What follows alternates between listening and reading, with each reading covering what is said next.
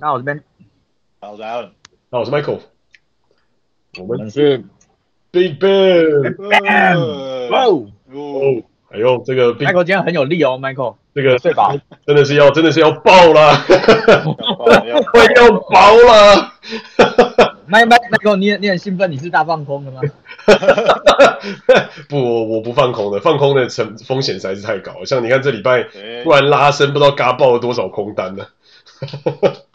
哎，如果今天这个泵是核爆的话，那你你做多做空都没有意义了。哎，也一起死了，也不会啦。那我觉得如果是这种场景的话，我就快乐的迎接那最后一抹美丽的、美丽的、美丽的光亮，然后就让我的生命到这里画下 休止符，好像也不错。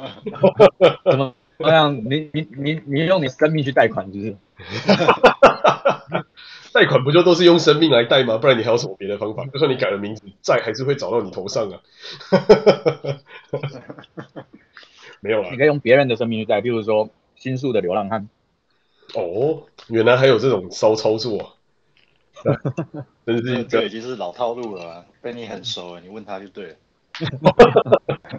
那原来是因为这样，被你才可以到处吃香喝辣吗？这都不是我的钱，都是你在座各位。你是监控我是不是？除了他说除了我之外，还有千千万万个我，你是除不掉我的。这句话一出来，就突然发现这个团体的年纪好像蛮大。没听过这句话，没听过。强烈抵赖，我绝对没有听过这样。对啊，我瞬间就被切割了，可恶。不，但但我觉得最近真的很有趣啊，这个一个市场到了一个奇怪的临界点嘛。你看，呃，对吧？瑞士信贷、英国，然后再看看币安，今天一个因为一个资安的 bug，然后一秒之间瞬间市值蒸发了有多少？大概十几二十 percent 有。这让人怎么有办法安心去做这件事情？但是这回过头来就是，那大家又为什么会这么想要做这件事情？这也是一个蛮有趣的东西啊，对啊，这个太想发财了，是，这、就是一个希望可以翻身的想法，实在是太强壮。嗯，我觉得主要是因为大家隐隐约约都知道，原本我们传统的金融，它里面有太多的，其实有太多的弊端在里面，但是。只是一些资讯落差，一般人没办法接触到，所以其实以前多半都只是嗯在那边望梅止渴看，但是有更多的 player 因为数位货币加入了这个金融圈，可以说类金融圈，然后他们当然加个类就对，对啊对啊，他们当然会想到更多的玩法，然后再加上它的匿名性，所以。左手边右手边超简单，左左手交易右手，右手再交易左手，或者甚至是把钱洗出去变更简单。所以，嗯，这这是这对啊，这个本来就是呃人性的一部分，我认为。嗯，是，这到最后还是是就是所谓的这个什么七宗罪里面最最恶的一种嘛，就是贪婪。嗯，对啊，可是可是说实话。现在这种样子的做法，不就变成大家洗钱变得更容易吗？基本上你就等于从各种地方把有形的钱转移成虚拟的，然后最后这些虚拟的钱再被大家也是炒韭菜。这种情况下，为什么大家还能够这么趋之若鹜？哎呦，嗯，怎么说呢？我觉得是人性里面有一种，姑且称之为赌性吧，就是。有，你也可以说是一种，这是我自己观察到了。虽然我自己，虽然我自己是不太有这个东西，就是我我我观察到，其实大部分的人，他他人性里面其实会有一种，就是诶想要冲一把，然后就就一次性的就就退休了，他就是追求那种快感。但是他有趣的是说，嗯、其实你在赌场也也不难看到，就是但是这种人通常绝大多数都是会输到脱裤子，而且呃短期的失败，就是几次的失败。不见得能会劝退他们，因为中间那个博弈，就是那个过程，其实会会很容易让人血脉喷张，就是感觉那种，就是他进站在命运的那种交接交交叉点。嗯，有些电影它也会演这种演演这种情景，比方说，呃，日日本日本我之前有拍过一部电影，呃，我很推荐大家去看，叫做《赌博默示录》。嗯，什么狂赌默示录是不是？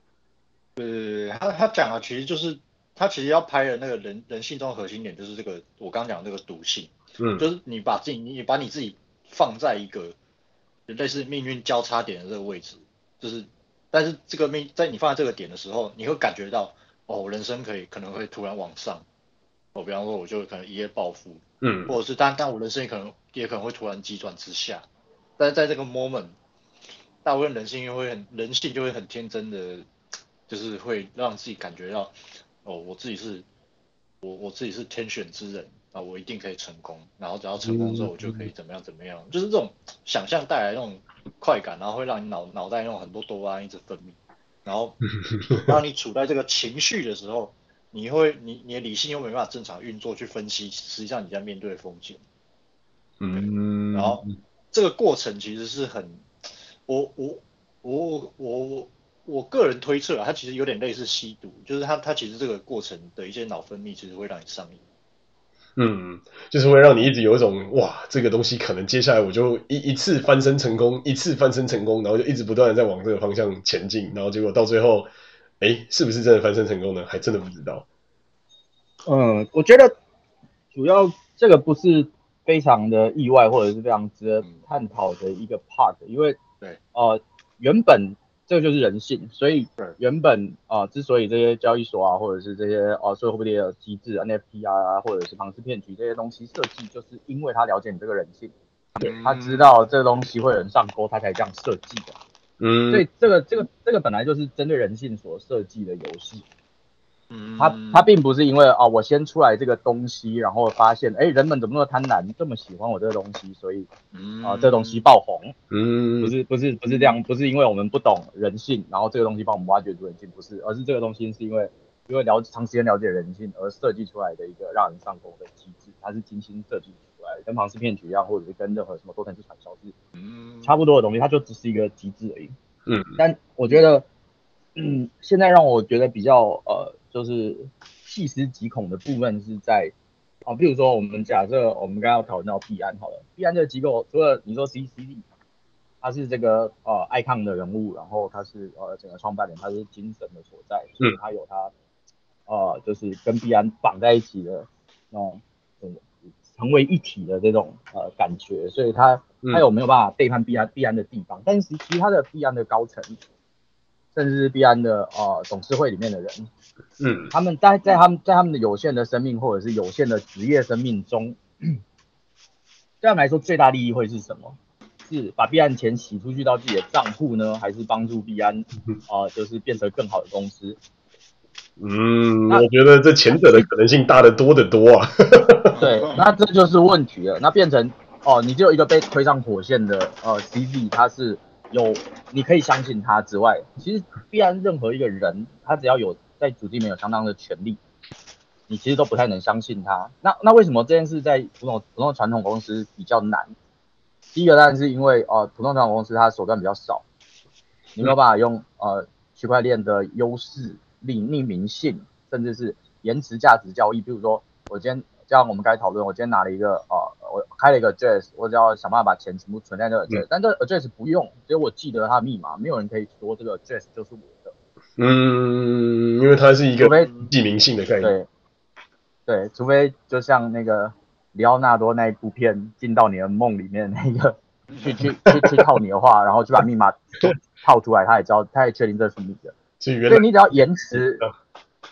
对，你要离职，然后去去之后拿着这个东西，你也不交易。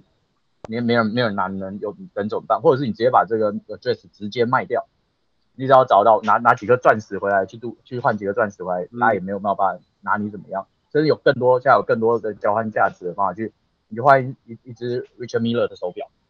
嗯，然后然后你可以做一个交易，说人家用一百一百万台币卖你，但是实际上这个东西市场可以炒到两三亿，嗯，所以等于是说。你直接呃做了一个一百万的交易，但是你的眼光好，你赚了两三亿，但实际上你可以，你可以把直接把 address 的密码卖掉，大家是抓不到的。嗯，所以这种手段，这种这种把公司的钱大大公司的钱，甚至传统啊、呃，就是公司的钱洗出去的方法被更新了之后，里面的人会更躁动，就是除了 CZ 以外的人会更躁动，会更去思考说怎么样呵 呵透过我。去把这个钱洗出去，我可以去呃做个决策去投资呃拿拿多少的以太币去投资了一个新的 NFT，但那 NFT 的人跟我千丝万缕的关系，或者是我去投资一个新的小团队，或者是收购一个什么东西，我签我叫 CZ 去做一个把钱全部放在 Luna 之类的决策，嗯。嗯，对，都有可能会让他们可以可以有可以可以透过这些手段把钱洗到自己的账户里面，嗯哼，然后没有人没有人有办法证明什么。哇，那到最后就变成很手段了。我觉得你刚讲的可能就是，可能就是最近，比方说 NFT NFT 会爆火的背后的背后真正的推力也不一定。对啊对啊，因为表面上看起来你会觉得哦，是因为它造成一个社会现象，大家都去买。实际上搞不好某个 NFT 爆红的初期，可能它的持有者只有两三个人，而且这两三个人其实不是人，是机构。嗯，但是也不是机构最后获利。是机构里面的某个决策者，然后还有提前知道这些决策的人，最后可以获利，因为他们最后可以把钱转到自己的啊账户下。那至于至于这些机构后来因为这些暴跌啊，或者是有损失的情况下，反正你都已经离职，你有足够的钱离职，或者是你你也是跳槽了，嗯，所以就就让就让公司下一个继任者，或者是用公司全体，或者是呃就是你你所有的 user。存在你这里的钱去去承担你的损失就可以了，反正公司的损失，他公司只个虚拟个体而已，他是法人，他不是真人。对啊，真人很爽。对啊，法人肾亏，真人很爽，这样子也无所谓，啊。因为反正法人法人爆了就倒掉就好了，但是真人不会被影响到啊。然后在那个在那个壳里面的真人，这不就跟当年的庞氏骗局完全一个样了吗？对，但是这东西变得更更更难抓。对，他的他的。弹性更大，然后更容易执行，然后更难抓。对啊，所以会让让人有更大的诱因去做这样的事情。对啊，哇，这个真的很可怕，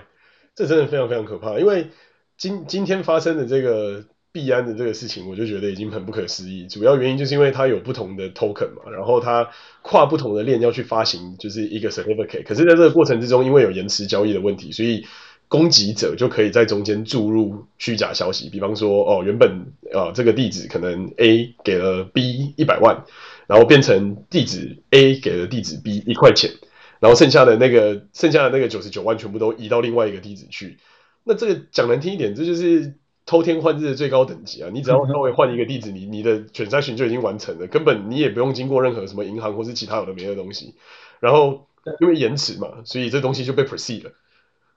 对啊，对啊，所以所以你到底要怎么相信币安这种公这种公司？呃，没有技术性做决策的人，他会是说用我刚才的方法；那有技术性的人，他会去故意制造这些漏洞，然后等到适当的时机去、啊、去去卖出这个漏洞，或者是去套现。真的？那那你到底要怎么样 去相信一间像这样的呃公司，或者是其实也不是像这样的公司，未来的公司其实你都不太能相信。对啊，嗯，讲难听一点，如果他没有，就你看连 SHA-256 的加密，到最后你可以用一个虚假的指令就直接破解掉，你甚至也不用去解码。那那那那这实在是太惊人了！哎，这一次的一次的攻击可以干走几百亿美金哎，这不是什么几几十块、几百块、几万块什么，你在转账然后按六个零，这是一百亿耶！我还是觉得这很不可思议。那如果是这种情况之下，接下来如果真的有任何一个国家的的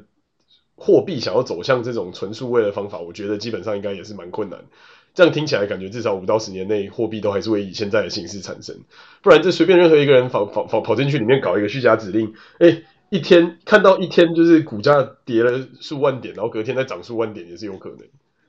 呃，我认为货币它不是不是货币是真货币或者是数位货币的问题，而是中心化或去中心化的问题。嗯，你你中心化的管理，你还是可以抓到这些账户之间的转。转移或者是某个账户属于谁？嗯，因为你会做你会做 KYC 嘛，虽然它是数位，它可能是点数，它可能是啊数位货币，但是你会做 KYC，你就会知道说最后获利的某个账户，所以你把账户冻结起来，他们就拿不到这些钱，对，就动不出去。对，所以对他们来讲，诱因就等于直接归零。是，但是今天最重要的问题是数位呃分散式这件事情，如果他今天转成一个 wallet，然后是一个比特币的话，基本上你你他他只要。不用它转成法币，他用其他各种任何形式去去去换成啊、呃，这世界上的实体的东西，然后去套现非法币的实体东西套现，你都抓不到它。对啊，所以，但但但唯一的一件事情就是他，他今天转出去的这东西也要有实质的价值才有用啊。就是如果如果今天他今天在这个地方转来转去，然后没有任何一个商家愿意接受他的 value，那很快这个东西就全部都死掉了嘛。就是老老实讲，其实要让诈骗集团一次爆炸也是蛮快。嗯，就是对啊对啊，但是这这些这些东西的价值，其实它会产生第二级和第三级的，呃，就是厂商他们会愿意收这些黑的东西。是，然后直接直接打个折扣，然后让你套现，或者是直接用其他的艺术品啊，或者是呃高价的手表啊，或房地产之类的跟你交换。嗯，对，它它会有二二级、三三级的这些商家会产生，然后最后数位货币啊这些黑的钱或黑的 NFT 之后就会被回收之类的。嗯，是。如果如果是这种情况，就真的是很困难。对啊对啊，只要。它其实也蛮简单的，譬如说，呃，今天你发售一个，你发售一个 NFT 好了，然后它根本就世界上交易量很少，但是只要一有人交易，就有人卖。对，对，那那最后你只要想办法把你的东西换成 NFT，然后去直接在市场上卖，然后那个要收的人就会直接回收过来。嗯，那只要你只要你只要找到一个愿意愿意给人币说，你只要持有这东西，他就愿意买下来的人。对啊，但是但是这个也是另外一种信用问题嘛，就是连连连银行本身都没有所谓的他一定会买回的这种这种事情。如果真的有这种事情发生，那他绝对买回的这种情况，一定也是折价或者是贬值之后才买回。所以当今天有一个厂商会跟你讲说，我这东西绝对会用原价买回，光用想的就觉得这个东西的可能性很低啊，或者他有他是诈骗的可能性就味道就变很变变很高。是啊是啊，所以我觉得这这会是一个商机啦，就是对，就是回回收这些黑市产品，就有点像是封听起来市场的概念。听起来是你是说把那个把那些把那些 NFT 倒给不知情的人，然后让他们觉得未来有可能有机会可以卖高价赚一笔，但实际上因为他们根本不是我们刚刚讲那种真实的利益链条上的交易人，所以是他们就是你把你把东西你把 NFT 报倒给他们，然后拿到真正的钱之后。后面怎么样就管他去死，是，你又你又多割一笔。现在的、嗯、现在的发行 NFT 的发行商的玩法基本上都是如出一辙啊。对，你看过啊，这对啊，啊，这只是一个部分啦，其实它有更复杂的面向，但是啊，实际上我认为可行性就是你可以从中间啊藏藏匿你的这个这些金流的可行性是非常高的。嗯。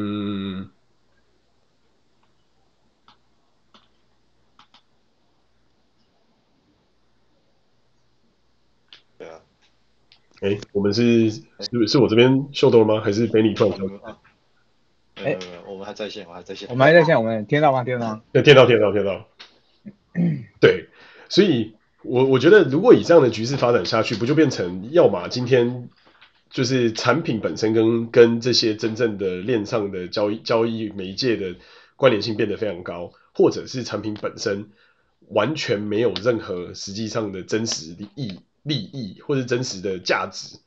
才有可能会创造出接下来这样的这样的场景嘛？或者出或者或者如果换个角度来想，你手上有了满满的去中介化的媒介产生出来的 token，姑且称它为 token，这些 token 如果什么都换得到，那基本上它取代现在的任何金融体制的状态就很快就来临。可是如果它什么都换不到，那我觉得这件事情其实就算你套了再多的这些 token，到最后你就只是拿到一个 token 而已。所以他还是在他还是在跟法币交换的这个过程中赋予它的价值，不是吗？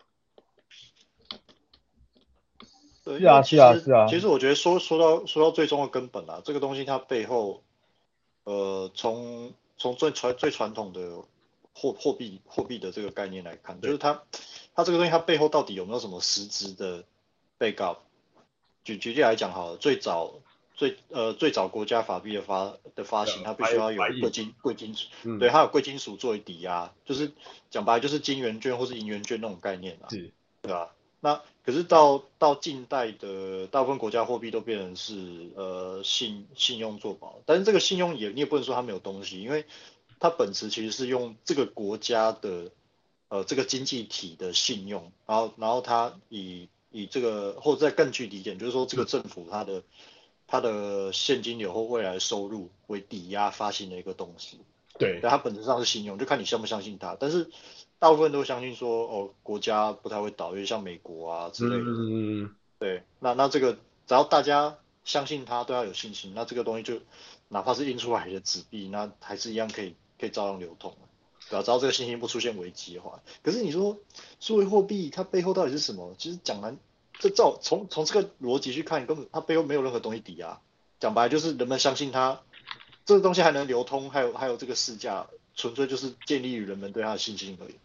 对，但是一旦哪一天，但从我从我从我角度来看啊，这其实很海市蜃楼。对，因为它它它的价值纯粹就来自于人们对它的信心而已。可是人心是人心是会变的。如果哪一天大家对对这个东西的信心突然没了，那它价值也也就瞬间就蒸发了。嗯，不会有任何，嗯，因为他没有任何实质的 backup 在那边。嗯，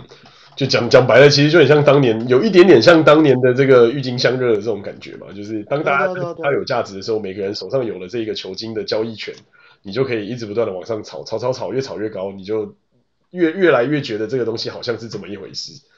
对啊，对啊，所以所以现在这个，虽然像我看到这些，不管是数位货币还是 NFT 这个狂潮。讲白了就是二十一世纪数位版的郁金香啊，真的，嗯、而且还不止一，还不止一种啊，多种。可是我觉得，嗯，数位货币的确像你说，它背后没有它的价值，但它其实它的最重要的地方是，这个货币它有它的时间性。是。对，所以对对你来说，你只要在对的时间进出，它有没有价值这件事情就可以被忽略。嗯对，只是没有长期持有的理由而已。嗯，所以简单来说，它其实也某种层面上是一种，就是在这个当下的价值是人们炒出来的。所以当你进场离场之后，你就是就简单来讲，就是你在这个韭菜里面，你先割了韭菜先走了 的这种概念。对啊，对啊，所以他他他没有，他只是没有长期持有理由，但是长期持有的理由，它其实也跟。一般货币差不多，就是你只有一个国家货币，它最后的结就是没有办法持有的结局，就是那个国家它没有办法再担保或者是再提供任何价值。对，在这个世界里面，是。那数位货币也是一样，它崩盘了，就是没有持有它的理由。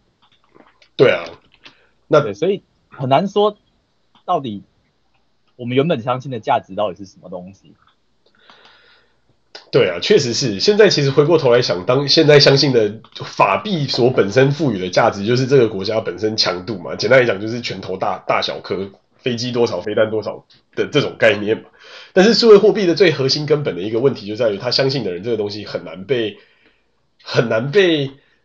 量化吗？或是凸显出来吗？就是你，你其实很难看得到，说到底是不是有这么多人真的是相信这些事情，还是说这个其实某种层面上是一个，就是某些造造势者造出的事，然后让大家跳进来之后，然后很不很割一批酒。嗯，可是可是可是这样子听起来，这些这个价值就像是薛丁格的猫了。嗯，哦，没没有你你你对你你能够兑现它，就是你如果兑现了之后，它就有价值，你回头看它就有价值。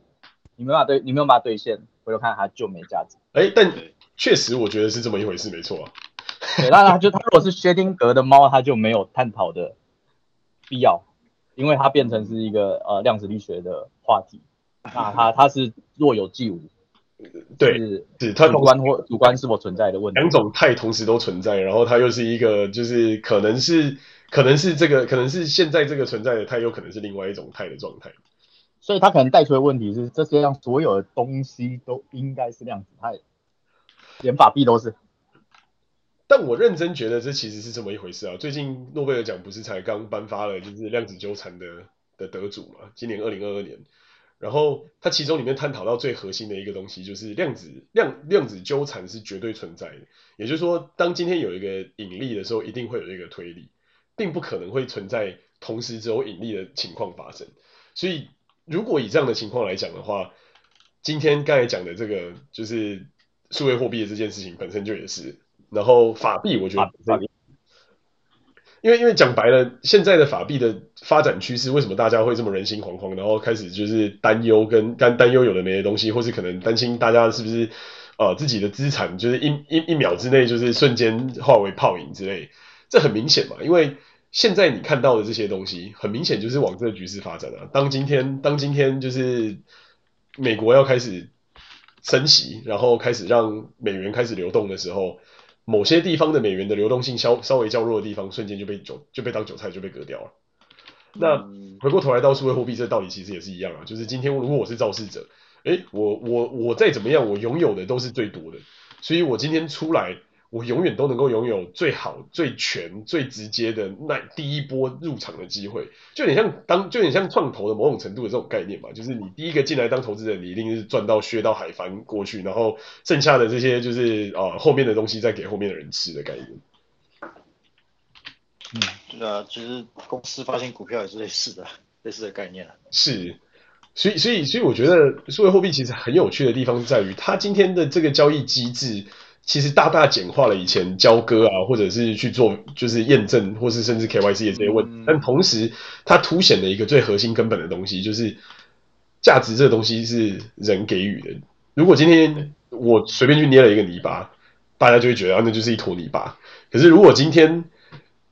Oprah 走出来，然后捏了一坨泥巴，诶，这就变成 Oprah 手上的泥巴，它就变成瞬间很有价值的泥巴。或是再讲一个更直直观的例子，可能今天这个东西就是哦，是路上随便一个人就是擦完鼻涕丢在那边的一张卫生纸，它它是没有价值的。可是如果今天这个这个是一个就是什么偶像明星啊，刚好去开了演唱会，然后就喝 喝完了喝完了一个水瓶就丢在路边的，诶，靠，这个东西也能卖，我真的是觉得。我我怎么想都想不透，就是这就是一个会生出细菌，然后还有含有这个人部分 DNA 的一个产品而已。为什么它可以有价值？可是当今天有这些疯狂的粉丝出现的时候，它的价值就是在那个地方。对，呃，我我我插我插我插一句话，因为你刚刚讲的这个例子让我让我想起了我一个亲身经历一样。呃，你们呃这。这个这这让我让我岔题一下，等下我们可以再回来。嗯，你们知不知道 Michael Michael Jackson 其实他在生前是有来台湾开开过演唱会？我不知道，哦，我知道，我知道，我还真不知道。你知道你知道你你知道这件事情是不是？因为我我我我会有印象，是因为那个那场演唱会其实我有去。哦。然后然后那，而且而且我我跟你讲最好笑的是那个时候的那个时候的我根本不知道 Michael Jackson 是是谁，但是为什么还是去了？我我为什么还是去演唱会的，就是就是因为我记得我那时候好像是我我父亲还是对，应该是我父亲吧，他他就说他他搞来几张票，然后说啊这个是什么国际巨星啊，难得啊，大家一定要去看啊什么。嗯。可是我那时候就想说，呃，Michael Jackson 到这个我我好像有听过这个，我那个时候我小啊，我就说想说我好像有听过这个人，但是我对他不是有不是特别有兴趣，为什么要花时间去听他演唱会？我不如在在家里打电动或者是听什么。这个动漫歌曲不就好了？我那时候是这样想的。嗯，然后 后来反正后来就想说，好，就是后来一直被被催嘛，就想说，好了，反正也没有也没有去看过那那种类型演唱会，反正就去看一下对，然后后来就去演唱会嘛，然后演唱会它里面有呃，它里面有免费送，我记得是 Michael Jackson 版本的百事可乐。哦，就联名款的之类的这种东西。对对对对，他他是现场免费送了，然后，然后后来后来我在现场好像是有听听别人讲，还是我我我有点忘记那个细节。他意思是说这个东西不要喝，你要留下来，未来会很值钱呐、啊。一个收藏品的概念，就像我当当年也留了一个王建民的什么买笔电送的一个摇头娃娃之类的东西。我知道那个，我知道那个。然后，然后我跟你讲，后来，后来，因为因为那时候，因为那时候现场有没有什么饮料什么，然后那个现场免费发那个百事可乐，就是唯一的饮唯一的饮料。然后后来我就想说，我就想说，就把它喝掉。对对，我就想说，神经病谁会把这个东西留那么久？然后我想说，啊，有点口渴，算了，就喝了。然后后后来我没有，我后来我就没有把这件事情放在心上了。直到呃几十年过后，有一天我在网络上浏览呃。一时兴起，想要查一些跟可乐有关的历史资料，结果就查到，就就查到这个。对，当年当年喝下的那一罐可乐，这样。你你你知道当年那一罐喝下的可乐，但我不知道这个是不是唬烂啊？就是说至少网上查到是这样。嗯。那一罐 Michael Jackson 的百事可乐，如果你新的留着，还留到现在的话，呃，据说可以卖到，你猜多少钱？Like 两万块台币吗？没那么少，没这么少，那一万块美金喽。对啊，因为因为 Michael Jackson 已经被封神了，你也没那么少。到一万块美金还还不止，那可能十万美金喽。也没有那么多，好好公布答案好了，大概差不多一百万台币吧。哇塞，你当年喝了价值一百万的一杯可乐，谁谁会知道呢？是啦是啦，这个这种东西真的就是一个千金难买早知道啊。对啊。就像这这倒有点像当年用了不知道多少颗比特币去买了一杯星巴克还是什么东西的那个人，现在后来披萨，哦，比特币有一个有一个有一天叫做披萨 day 啊，对对对，就是为了纪念这件事情。对对对对对对对对对，花了超多比特币，然后买了买了披萨嘛，对不对？那些比特币可能都足够他买一座小岛，然后盖自己的一个披萨工厂在上面。对啊，所以所以我觉得这些例子就充分的体现出，很多时候所谓的市价其实真的是看看人，这我觉得很主观啊，就是真的是看看你你你相信它有多少多少价值。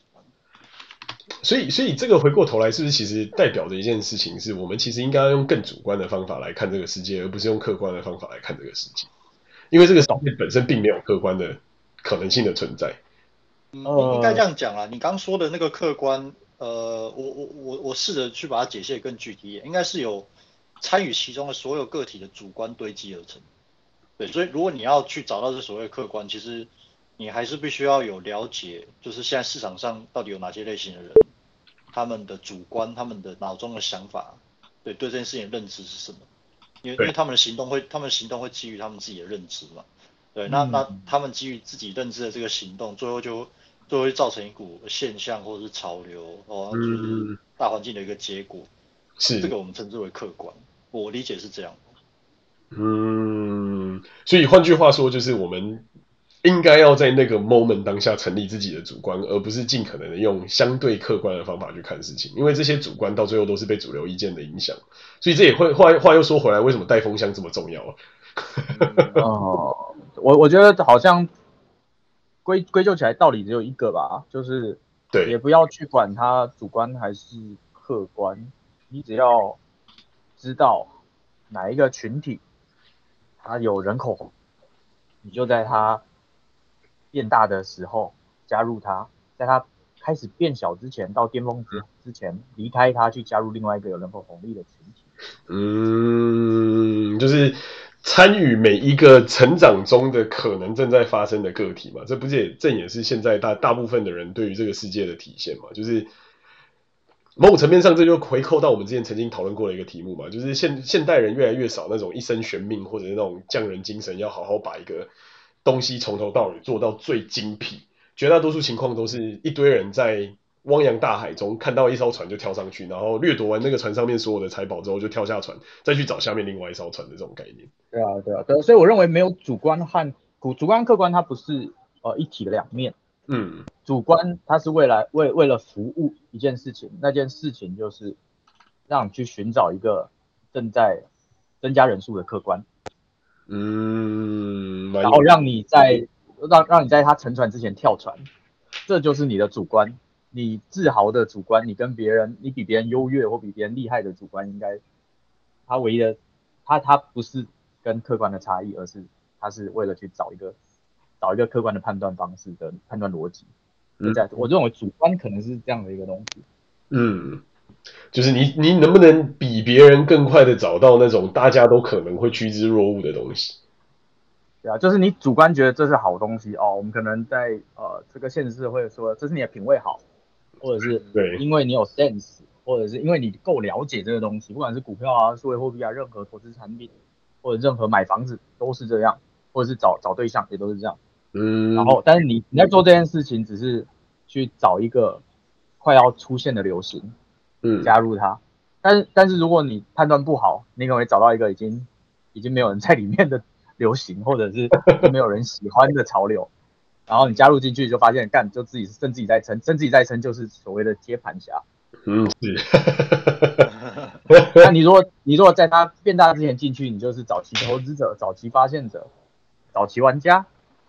嗯。那那再第二个就是你跳出来的时间，如果你在他顶峰的时候跳出来，你就是先知，你就是对啊、呃，对你就是那个香港首富那个叫什么李嘉诚。啊，如果你你太晚跳出来，到最后走不了了，你就是马云。哎，可是 这个这个李嘉诚，这要补充一下，他他跑路去香，他跑路去英国的时间点，大家被被大家又再称赞了一遍。可是现在英国那边好像也快爆了。他他不知道他能能不能来来得及跑路了。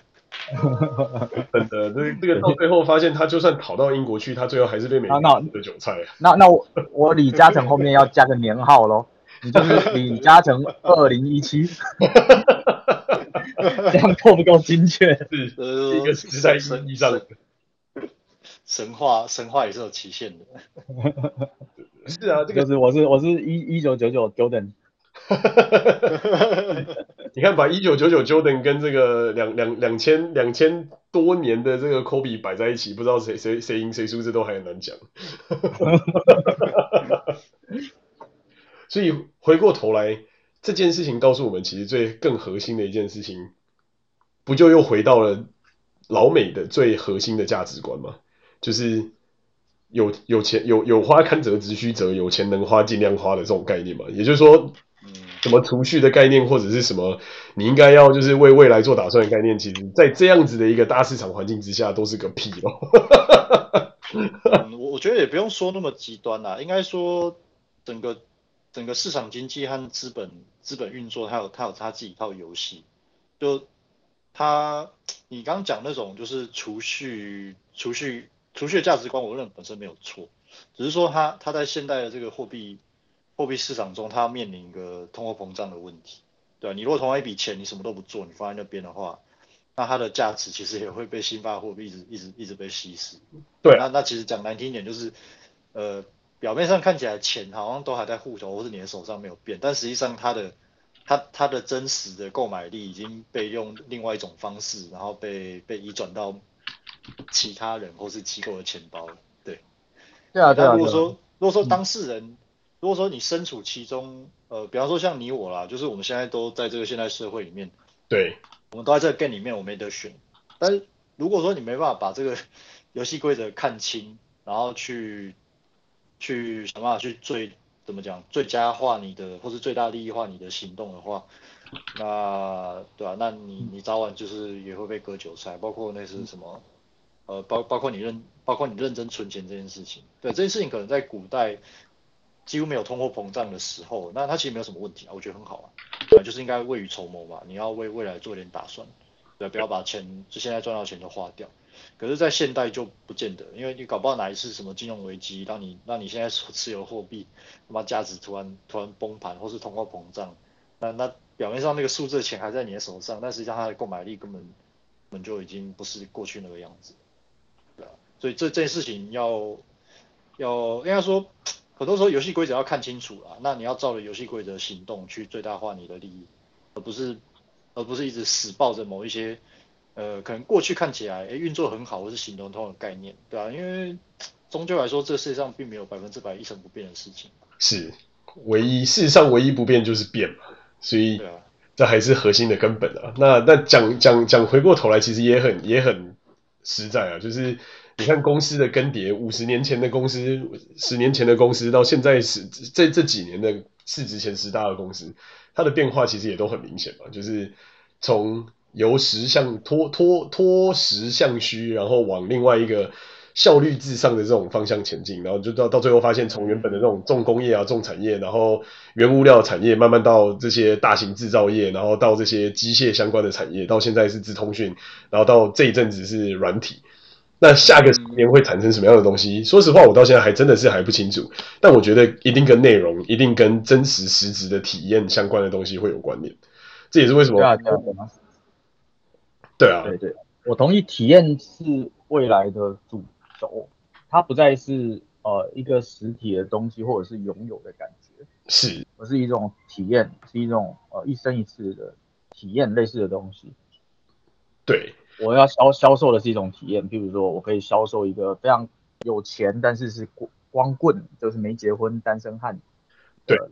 呃五六十岁的大龄单身男子，一个恋爱一一个初恋的机会。我若能做出来一个虚拟环境，甚至是呃，这个可能是呃植入某人脑中去让他去谈一场恋爱录下来的一个实境，可以让让你真的相信你就是他像做一场梦一样，然后就有恋爱感觉。我可以如果可以把这个东西销售给他，他会愿意付出，嗯，他他所有所有财产百分之八十或百分之九十跟我买这个这个经验，嗯，因为得不到得这辈子可能再得不到的东西是最珍贵的。是，就是让让这些曾经已经被失去的不可能成为可能的这种可能性，就 again 又是刺激多巴胺的一种 生意嘛。就是你在当下做了一个奇怪奇怪的选择，或是错误的选择，或是可能你做了一个正确的选择，但是你失去了什么？那怎么样去逆那个当下的回来？那，因为你倒是你倒是提醒了我，都直到听到你这番话之前，我都没有意识到。原来《火影忍者》里面装的幻术有如此巨大的市场价值哦，这是非常有市场价值，因为对你来说，就算你昨天吃了一顿米其林三星，对你来说，它跟幻术也没有差别，因为它已经是回忆。对啊，嗯，差别只在于你拥有或没有拥有这个回忆。所以你只要把这个回忆 share 出去，让别人也拥有的话，基本上它就具有相同的价值。那更不用说一些随着时间消失的选项。嗯，是。是有道理，有道理。比方说青春年华，你逝去的那些人，或是跟你擦身而过的那些人，嗯嗯，这个确实很大的商机。对啊，就比如说一个现在九十岁的老人，他坐在轮椅上，你搞不好卖他一个呃可以体验踢足球感觉的，呃一个一个梦境装置，你就可以把他所有的积蓄都拿走。对。我怎么总觉得好像有一部电影就讲类似非常非常接近的类似的概念，然后就是在探讨，就是他死了之后被放到一个一个幻影的世界里面，然后他永远都有吃不完的好吃的东西，他永远都有他身边这些朋友陪伴着他。可是日复一日，他发现他的生活就是一一直不断在 repeat 一模一样的东西，然后直到有一天，他发现有一个老有一个里面的老人也发现了类似的东西，然后看到原来。就是他的世界其实就是一个被虚拟出来的东西，甚至因为那个年代的，就是技术还没有那么发达，或是他付的钱不够多，所以他的频宽不够，所以他看到的海是点阵图画上去。他说：“呃，哎，该充值喽。”对对对对对，该充值喽，下下降喽。对对对对对，需要换新显卡喽，不然你没有办法就是 得到高画质的体验喽。这这也是这也是蛮可怕的，但但是但是话又说回来，到今天如果大家都有办法，就是人手一张高阶显卡，然后人人手运算的能力都够到的时候，真的是内容的体验才是真正人类最追寻的。因为其实回过头来回顾，就是生命这个东西的本质，它其实出生没有任何的意义啊。嗯，就是应该说意义这个东西主观的啦，就是看你是啊，看你怎么去定义它。对对对，就是就是我的意思是说，就是他并没有说，就是像以前嘛，或是像动物，可能都是会受到一些功能感官或者是一些激素的影响，所以它可能出生的目的就是为了要繁衍下一代，然后结束。嗯，大部分的生物都是这样。可是直到我们，就是直到人类的世界里面开始发现，你也不一定要繁衍下一代嘛，你也不一定要有就是什么一定的 commitment，你也不一定会有什么绝对的激素在这个时候会发会分泌，你一定得怎样。那是不是代表换过换回头过来说，你唯一所拥有的就是刚才想讲到的幻术在你的脑袋里？这个就有点像扣回到一开始的提到的这个东西，所有任何东西的价值也是你自己主观去赋予的，就像当年的郁金香，像现在的比特币。那那讲白了，这东西有意义吗？没有。讲白了，你得到的是什么？你得到的是一串代码跟一串数字。然后那串数字代表的是什么？代表是你可以拿来交换成你可以吃到、可以碰到、可以用到、可以换到的产品。可是这些产品就也是只能在这个生命过程之中陪你这么一段路。那你的这一生结束了，这些东西就这样子在这个地方，然后就它就也没有它，你也不会带它到什么地方去。除非你有办法就验证来世啊，或者来生啊，或者是哦下一个什么极乐世界啊，西方极乐世界，或是下一个就是第第第四空间亚空间，或者是哦暗能量的汇聚等等等。Otherwise，回到现阶段的我们的生活来看，这件事情本身是没有任何这个生生命的本质存在的本质是空。嗯，因为到最后你其实什么也没带来，然后也什么也没带走。然后你换来的就是这个过程中你可能有了很多的记忆跟有了很多的回忆。应该说，呃，我补充一下，你刚刚说这个空的概念，我其实我也想过，就是说，它它不单单只是什么都没有，而是我我会用另外一种角度去理解它，而是说它可以是任何东西，就关看你怎么去看你怎么去赋予它这个意义，但它也是主观的啦。是是，这个道理就有点像是我们很常听到嘛，就是那些呃可能在。在这个有有钱的社会里面的人，天天在那边歪拧说什么啊？为什么我每次叫的东西都颜色都有色差啊？什么我今天拿的这些东西就是啊差了一点点，然后啊就很不开心，然后就就搞得就是乌烟瘴气。然后相反的，如果你换到其他的阶层，可能是一些就是刚开始赚钱的人，或者是刚开始有收入的人，他们就觉得哎，我好不容易拿到这个东西，我觉得好开心，我管它有什么色差，反正我就是拿到了。嗯，所以。这这样子的差异，就解释了，就是你对于这个东西主观认定，即便你得到的真正 实质上的结果，你得到的东西都是同一个。比方说，你可能都得到啊同一辆车子，你可能都得到同一个同一件衣服，你可能都得到同一同一碗食物。可是有些人就是必须要在中间挑到毛病，有些人就是能够哎，我得到，那我就好了，我也没什么好挑。然后因为这个主观的反应所产生出对于价值的差异。然后这个价值的差异又形塑了刚才讲的这个体验，然后以至于就是每一个小细节都变成体验中间至关重要的关键。所以，所以有点复杂，有点复杂。讲讲白了，讲白了就是讲白了就是之前大家讲的嘛，就是我也可以，我也可以走路，我也可以就是坐公车，我也可以自己开车，我也可以骑摩托车。但是为什么很多人就会把骑呃开车的位阶高于骑摩托车，高于坐公车，高于走路的这种概念，嗯，但本质上你都是从点 A 到点 B，本质上你都是在做这件事情。那当然，这个这个这个举例不是很恰当，因为这个举例其实涉嫌涉涉涉及到一个就是我们不可目前为止不可逆的东西是时间。但是，假如拿掉这个东西来讲的话，就换换一个角度，换一个角度来举例，好，可能我们大家都是拿手机啊，那为什么有的人有的人就会觉得哦，我就是要拿就是更更好、更新、更炫炮的手机，而不是拿现在的东西，又或是奢侈品的存在，它就变成只是为了满足于主观价值而存在的一种产品。但是实际上，你说它真的有什么实质的用途，或是实质的差异性吗？并没有，它跟其他的功能是一样，你最新的手机，你还是一样拿来打电话的，还是一样拿来跟别人聊天，还是一样拿来上网。最新的包包，你还是一样拿来装你的平常会带出去门、带出门的那些废物。然后最新的车子，你还是一样，就是从点 A 到点 B，可能得到的是更好的、舒适的这个这个过程中的 improvement。但是其实你你所得到的这些效用是它的它的存在性是没有这么大的。那为什么又回过头来到探讨这个东西呢？就是因为大家都在什么都有的情况之下，已经不是。已经不是会饿死的情况，已经不是会冷死的情况，已经不是会在路上就这样突然嗝屁的状态，所以就开始往这个方向追逐。那必须说，就是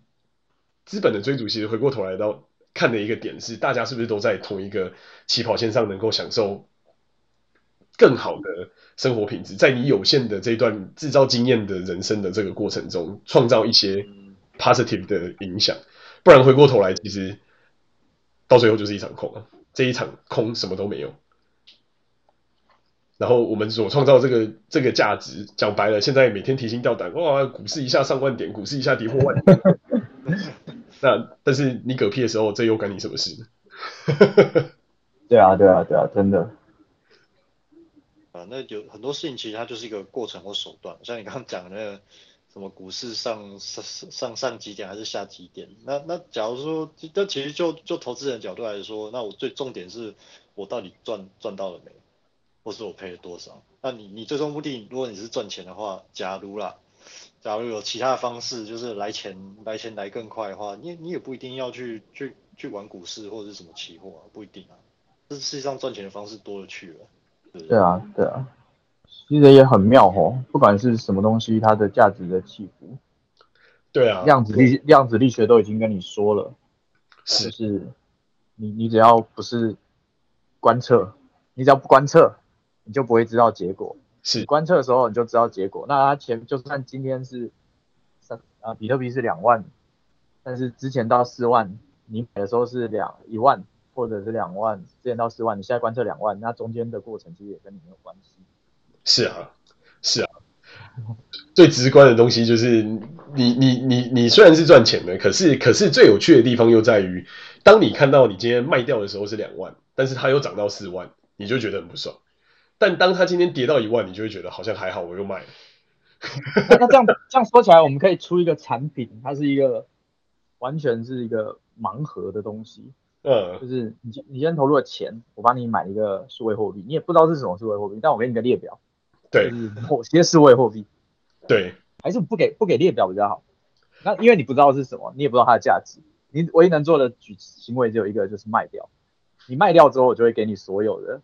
就是资料，就是你到底买了什么，然后为什么当初你按下去的时候，我帮你买这个证据是什么，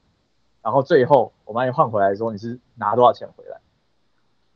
那这样子你就可以省去观观测的过程，永远你永远只有一个动作，然后那动作就是结果，你中间都不能再观测，那是不是是不是很很轻松？哎呦，我觉得这听起来是个不错的 idea 哦。但是如果他当初花了一千块买这东西，但这东西最后卖出的价值只有一百块，那你还要跟他要九百块回来吗？不，但这个这产品我们只推出给杰出物理学家，很有钱的物理学家，我们不卖一般人，一般人不懂这个产品的艺术价值。这怎么越觉得越听越像在诈骗呢？哎，没有没有没有，这个这个是完全是 smart contract，就是是就是我们没有人力介入。是，哎，但但但说实话，我觉得这东西可能会有商机哦。这不就是这不就是我们时常在看的福袋嘛？然后他会告诉你，就是最低保证价值有多少。我我我们我们的 slogan 就叫做 Ultimate Gamble Pure，嗯，Totally Pure。你可能 randomly 可以得到好大一笔钱，你有可能 randomly 这个东西什么都没有。对对对对对，嗯。但是它完全符合这个薛定谔的嘛？我们叫做薛定谔 funding。然后每一个 participant 都叫 observer。对对对对，观测者。你多，而且我们号称你多玩几次，你就可以领悟到人生的真道家道家的人生对人生的真谛。这个可以提升你灵魂层次的东西，对，完全行得上。然后我们还可以再开一间咖啡馆，就是如果你今天玩完了得到真谛之后，你可以去兑换一杯饮料，叫心痛的感觉。这种非常 old school style 的东西，我觉得这是。哎，搞不好，哎，搞不好你玩完了，然后你换回来，发现赚很多钱，但是你发现你不需要这些钱，我们直接帮你捐掉。这个捐掉是你还要最后开明细给他，告诉你捐到什么地方去，还是他就捐到了一个叫贝尼的账户之类的？哎，不，我你不觉得这很有道理吗？因为你看看，有一些基督教啊，他。加加入这个教，或者是有一些像是什么三打基，嗯嗯嗯，他加入这个教，他就灌输一个概念，就是哦，人是尘世间的财富，他都是呃，就牵绊你的东西，是，所以你一加入，你就想办法把它花花光，或者是全部捐给教会，嗯，你把这些东西丢掉，你才会到新的层次去。但是我们今天全部把它机械化，我们就是敢薛定谔的东西，你要放进来，当你按下那按钮，其实你就你就解脱了。你没有东西可以观测，你完全不在乎。然后最后你你把它赎回的时候，我们直接跳出来给你说要不要直接捐掉。你不要看那个数字，你就赎回的时候，我也不跟你讲是什么，我也不跟你讲你赚多少钱，就直接捐掉就好。所以所以所以实际上你第一笔要做的事情是，就是先联动你的账户，然后跟所有的余额。没有没有没有，你不觉得我开发这个东西之后，我也不需要钱了？我把它开发出来，我也成仙了。我我觉得不，我觉得你应该是有办法开发的出来，因为这个听起来不像是太困难的技术。但是但是如何吸引到第一批 paid user，我觉得会是比较大的问题。就是这个听起来就就是一个书面比赢面大非常非常多的 business 啊。现在要要银银行要引诱你去开户，都要花个好几千美金呢。没有没有，这这不是 business，这是。自我成就的考验，好不好？你的人生就是为了按下这个按钮而存在。我们就来，如果你不按下去，你会轮回哦。我们就来创造一个宗教叫 Button 吧。你现在已经在尝试创立一个宗教了。我们喝，让我们一起喝下这杯饮料，这个结束这个轮回这样的概念。是不是听起来越来越来越有邪教的味道？真的，当年的 Cool Aid 好像就是这么来的。所有所有参加过这个 funding 的人，不管金额大小。我都会送他一个 NFT，然后把他拉到一个群里面，说这个群就是得到者的群。这未免太廉价了吧？你花了你生生命中百分之八九十的资产，就只是为了加入一个不知道从哪里冒出来。可是，可是你不觉得这很屌吗？就是如果你最后觉得干我被骗了，我所有东西都被骗光，那那我对人生也看开了。如果你到最后真的相信这个东西了，然后你觉得哦，一切都是干薛定格式的，一切都是量子力学的，但一切都是观测者的问题的话，啊，那你觉得人生也就这样？不管是 either way，你都解脱。但你这个 assumption 是他要能够 live with it，而不是他就 retaliate，然后就决定要把创造这个东西的人给做掉。为什么我觉得听起来后者的可能性是比较高的？他肯定就觉得妈的，我被骗了，我要来干死那个发明这东西的人。但是你你要想清楚，因为你如果要干死他，他他一定比你有钱。哎，但是话又说回来，你就你讲的其实也没错。为什么这些越有钱的人，或是这些金融业的人，到最后都会躲在一个别人找不到他的地方？因为就算这些散户想要干死他，也干不死他。对啊，要么就是在某个地方搞一个小岛，要么就是会有就是完整的私人武装部队，或者你看那些毒枭的电影，你就知道，就是你会有一支自己的军队在那个地方保护着你，让你不会受到这些东西的干扰。所以回过头来。还是一样嘛，其实人类社会从自古以来没有什么太大变化嘛，要么就是一群乌合之众，然后开始互相烧杀掳掠，然后慢慢建立起他自己的帝国；要么就是帝国已经建立起来了之后，开始发生各式各样的有的没的东西，加税啊、通货膨胀啊这些事情，以前其实都发生过嘛。然后接下来下一步会发生的事情是什么呢？就会开始有人在这里面觉得很不爽，要么就在找到一个新的地方殖民，然后在那个地方生活；要么就是把现在继位的这个人干掉，因为他很不爽，这家伙骗光了我所有的积蓄。所以可以判断的未来，或者说这个薛丁格到今天我们所看到的最接下来可能会发生的事情，就是 maybe 又是一个归零高的开始，然后 maybe 又会造就某些人富，某些人归零高。对啊，啊，一切都是一切都是轮回啊！你不看透就是是，永远有新的东西、新的花样、新的。所以回过头来，我们只要找得到这个轮回发生的 pattern，跟轮回中间量子纠缠的形态，就有机会可以在这个轮回里面至少得到短暂的 peace。以以我这种就是 现在的这个维度，我没办法回答你这么 我的层次有点太低，就是就是回过头来，这道理就有点像是我们已经相信这个这个世界是一个命定论的世界，跟一元宇宙论的世界，所以它才有可能被观测，所以它今天观测的结果才会影响到我们现在正在发生的事情。不然，如果是多元宇宙论的世界，就算你观测出了二十个结果，你就有二十种不同的你在这地方生存，那就那也无所谓啊，你也不一定是会是最糟的那一个。我觉得这个呃，我们这要谈到这部分吗？作为结尾，我可以，我觉得可以啊。没有啊，就就跟就跟佛教说的一样，你有差别心，对你来说就是二十种结果；你没有差别心，就不会有差异。没有差异的时候，你就不会，你就不会有产生新的结果。你不会产生新的结果，你现在就是你就你就你就已经平静了，然后你就不会再你就不会再入轮回。嗯，真是非常的深啊！看来我的差别心还太大，还没有办法进入，还没有办法脱离这个轮回。这个真的是很困难啊！其实想想白了，就是这些道理大家都懂，然后这些这些这些大宏观的状况，其实我觉得大家也都看得出来。只是你要怎么把你自己置身于世外，要怎么抽离自己到另外一个角度，我觉得其实难度真的还挺高。嗯。我自己有一点感悟是啊，其实，嗯，